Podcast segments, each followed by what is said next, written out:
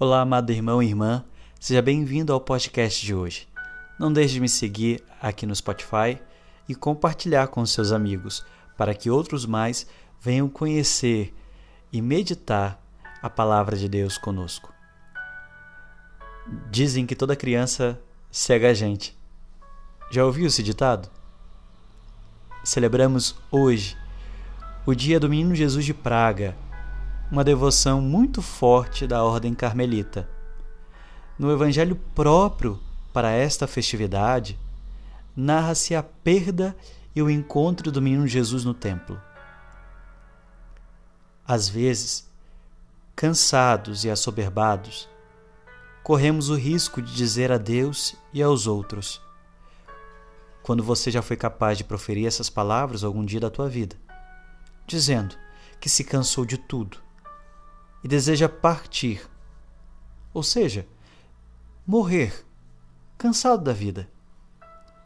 A partida que vemos Jesus fazer com 12 anos de idade é ir ao encontro da casa do Pai.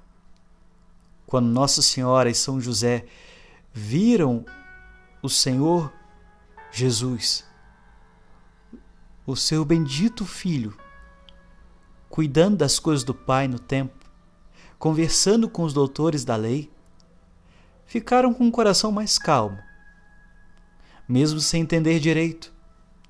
Mas Jesus os fez entender. Ao contrário de Jesus, quando dizemos que vamos partir, falamos como tática de fuga, pensando que fugir é melhor do que enfrentar. Fugimos de Deus, fugimos das pessoas que nos ama e fugimos de nós mesmos. Seja qual for o teu problema, diz o Salmo 117: A mão direita do Senhor me levantou. Apoiados em Deus, somos capazes de enfrentar e vencer, até mesmo os nossos vícios. Não é a criança que nos cega e sim o pecado mesmo. Não queremos ouvir uma resposta como essa. Você vai partir? Partir para onde? Se faz tempo que você já não estava aqui. Encontre-se com Deus. Ainda dá tempo. Encontre-se com as pessoas que te amam. Encontre-se consigo mesmo. Ah, e não menos importante, não perca de vista o menino Jesus.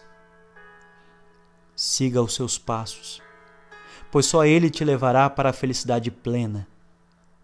Jesus se apresenta hoje como menino para nos ensinar que a vida não é feita de fugas, mas de encontros.